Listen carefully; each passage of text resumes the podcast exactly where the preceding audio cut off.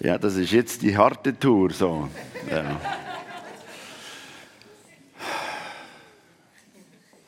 Ja, ich sage die Predigt hat mir ziemlich alles abverlangt. So. Es ist wirklich, das Sterben ist die harte Tour. Und die Geschichte heute, wo unsere Brüder und Schwestern da, einen Tag wie jeder andere vor 2000 Jahren, wo sie ähm, mit Jesus haben, in dem Sinne abschließen und er gegangen ist und so, ähm, haben sie gesagt, und eine Geschichte müssen wir einbauen in das Kirchenjahr, auch wenn wir da vielleicht dran Chicken haben und Catchen haben und schlaflose Nächte haben. Eben,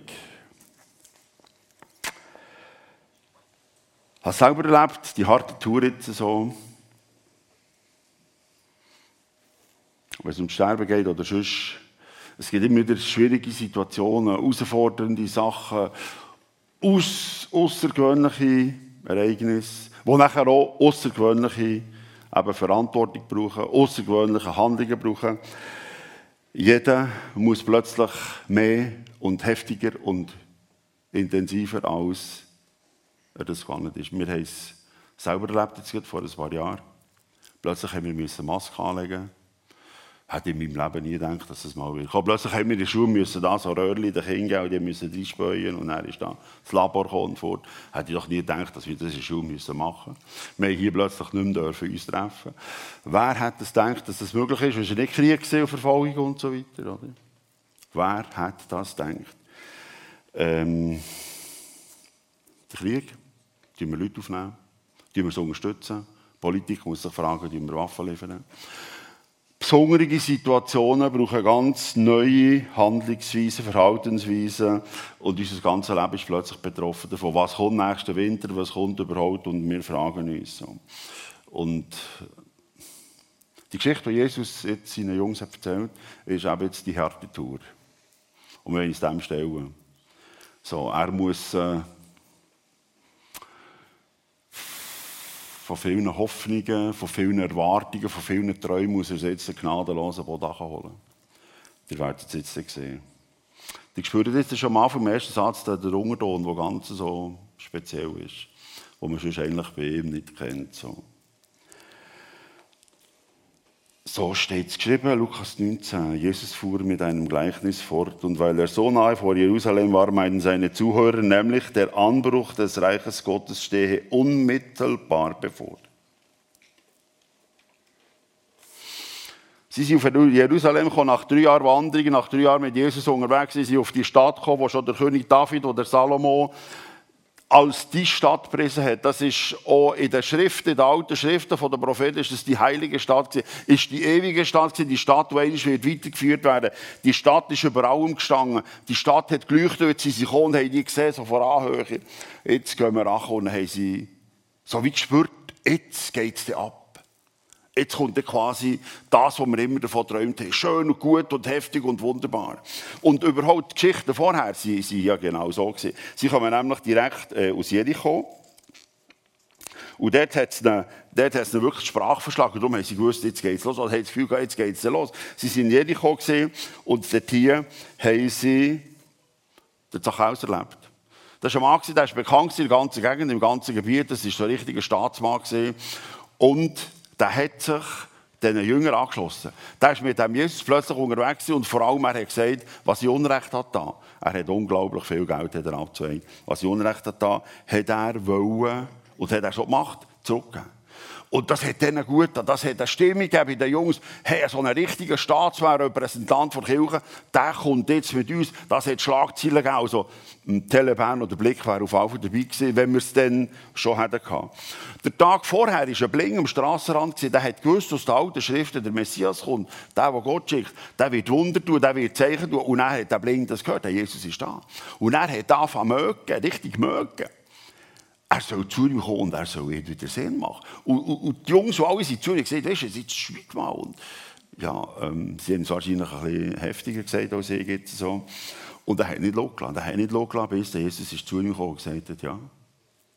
Und hat einen Send gemacht. Und noch einen, Tag vorher hat Jesus so für die damalige Zeit heftige Sachen gemacht, wo die Frauen sich haben gesagt, du, unser Kind, äh, kannst du dir nicht noch sagen, dass der, der, der himmlische Vater bei ist und hat dann die Jungs und auch der Pharisäer Schriftgelehrte, der Theologe gesagt, wisst ihr was, lasst die Kinder kommen, weil der da haben sie es abgewehrt, oder? Er hat gesagt, denen gehört der Himmel. Und die Gespräche überhaupt mit Pharisäern und Schriftgelehrten, ja, das ist schwierig, aber gleich haben die Jünger plötzlich das Gefühl, ja, die bringen wir dann schon irgendwie zur Überzeugung und bringen wir dann schon noch um die Ecke. Mit dieser Stimmung, mit dieser Haltung, mit diesem Gefühl, es passieren nur noch grossartige Sachen. Es passieren nur noch wunderbare Sachen. Wir sind gefragt. Wir werden respektiert. Auf uns kommt es an. Stehen Sie jetzt vor dem Jerusalem und sehen die Stadt. Und die Schriften, die Propheten haben es gesagt, jetzt wird der Messias den Thron von dem David besteigen. Und jetzt wird er der Herrscher als König, und jetzt wird er den Trümmer fortjagen. So sind sie vor dem Jerusalem gewesen. Der Jesus wird jetzt zum König krönen. Und sie sind quasi sein Stab. Und Jesus merkt das. Und Jesus weiß das. Nein, ist der erste Satz. Schaut mal da unten. Nein, ist der erste Satz. Weil er so nahe vor Jerusalem war, meinten seine Zuhörer nämlich, der Anbruch des Reiches Gottes stehe unmittelbar bevor. Merkt ihr jetzt, wo er korrigieren? Darum hat er jetzt das Gleichnis, die Geschichte erzählt. Er will ihnen sagen, Jungs, jetzt kommt die harte Tour, ich muss euch auf den Boden abholen. Es kommt nicht so, wie ihr jetzt meint. Es kommt brutal, es kommt heftig, es kommt gnadenlos. Das ist fast nicht zu ertragen, wenn man den Jesus schon kennt, oder? Jetzt kommt sehr brutal, heftig und gnadenlos. Es geht auf die harte Tour. Ich muss eure Ansicht, eure Meinungen muss ich korrigieren. Es geht darum, zu leben, zu überleben und am Schluss geht es auch der Kampf um das Leben überhaupt. Es geht um das Sterben und es geht auch um das Gericht. Und so fängt jetzt die Geschichte an, die er nachher den Jungs im Blick auf Jerusalem erzählt hat. Ein Mann aus vornehmer Familie reist in ein fernes Land, um sich dort zum König über sein eigenes Land einsetzen zu lassen und dann zurückzukehren.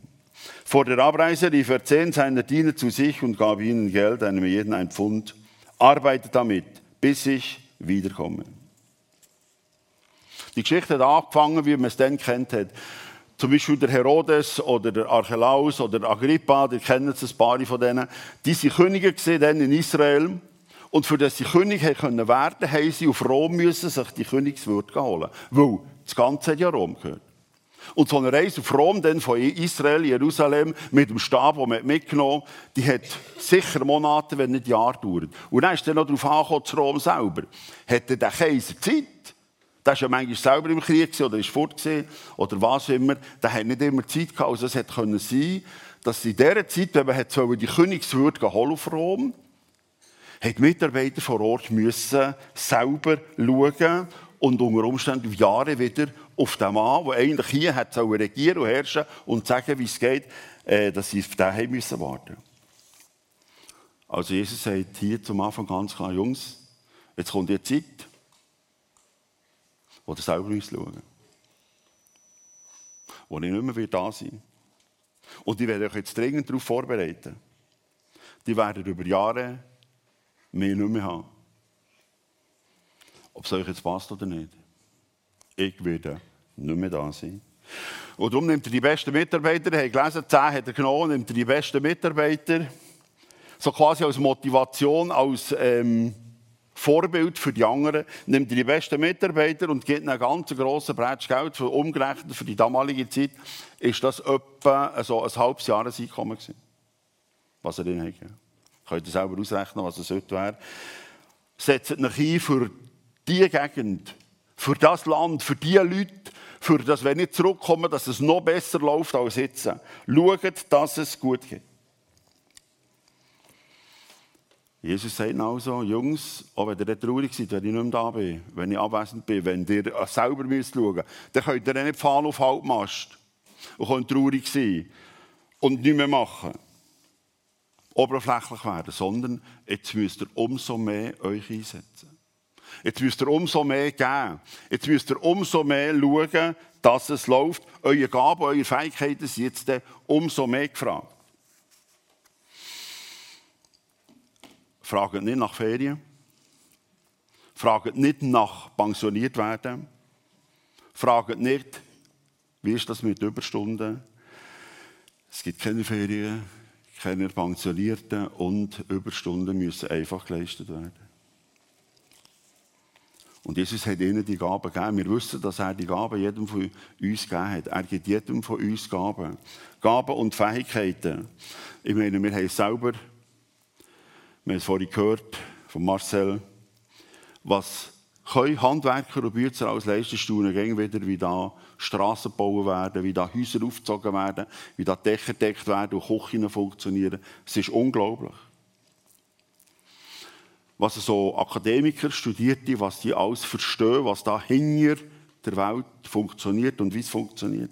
Oder Künstler. Unsere Musiker zum Beispiel empfehlen als Künstler. Sensationell, wie sie da mit diesen paar Punkten auf dem Papier die Noten können Musik daraus machen können. Ist unglaublich. Oder unsere Techniker, die bringen Töne her, die, man, die ich nie kann. Übrigens auch für mich sind Köche und Mütter Künstler was sie auch zustande bringen, einfach so. Die Fähigkeit, sich gut, können, gut auszudrücken, Abläufe zu organisieren, schwierige Sachen zu erklären, etwas konstruieren, mit Zahlen umgehen. Wir haben alle Gaben und Fähigkeiten bekommen. Und wir sollen das einsetzen. Auch wenn wir jetzt vielleicht Bedenken haben und Zweifel haben und Angst haben und nicht wissen, wie, wenn der Chef fort ist. Hoffnung zu vermitteln, Freude zu vermitteln, Trost können zu sagen. Vielleicht jemand, der anläutet, heute Abend und nicht weiter weiss, dass du ihm Hoffnung mitgeben kannst, einen Trost, eine Freude, die ihm nachher lässt, immerhin ein paar Stunden schlafen. Jesus sagt in seiner Geschichte, lasst die Gaben und Fähigkeiten nicht brach liegen. Ich erwarte von euch, dass ihr die einsetzt über alles raus und vielleicht noch mehr. Wir brauchen einander.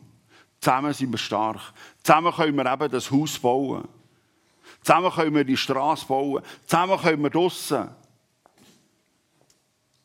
die Gemeinschaft feiern und gut und fröhlich zusammen unterwegs sein.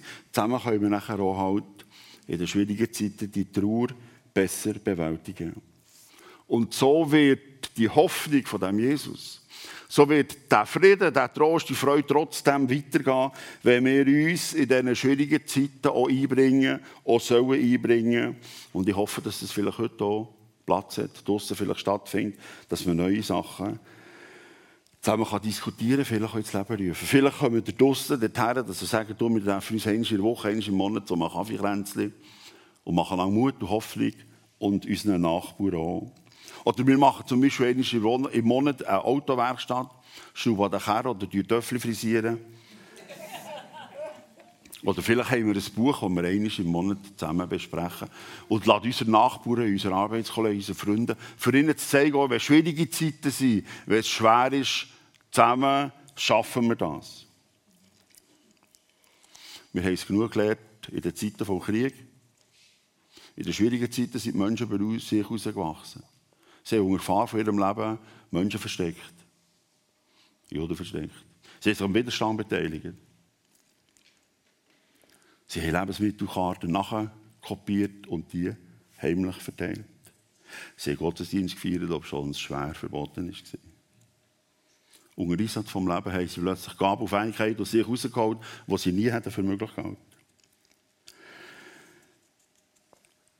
Wieder zurück zu unserer Geschichte. Nach Monaten, sicher, oder eben nach Jahren ist der Mann zurückgekommen, der König werden Und jetzt sagt der Junge so, jetzt wird die Buchhaltung gemacht, jetzt wird Rechenschaft abgelegt. Wie sieht es jetzt aus? Was hat er gemacht? Was hat er geleistet? Was hat er können? Wie hat er ihn eingesetzt? Der eine hat gesagt, du, aus dem Geld, das du mir hast gegeben, habe ich geschaut und eingesetzt und gemacht. Ich habe das Zehnfache zurückgegeben. Der andere hat gesagt, bei mir ist das Fünffache zurück und so weiter. Die haben alle zusammen nach ihren Gaben und Fähigkeiten, der eine mehr, der andere weniger. Wir wissen das. Das ist nicht in dem Sinne messbar. Wir sind froh, wenn der, der eine oder der andere seinen Job erledigt. Es ist bei allen gut rausgekommen, bei einem aber nicht. Bei einem nicht. Einer hat so Angst vor dem Chef, der hat gar nichts gemacht. Schaut da, so steht es geschrieben. Als er antraben sagt er, hier hast du dein Fund zurück. Ich habe es in einem Tuch aufbewahrt. Ich hatte nämlich Angst vor dir.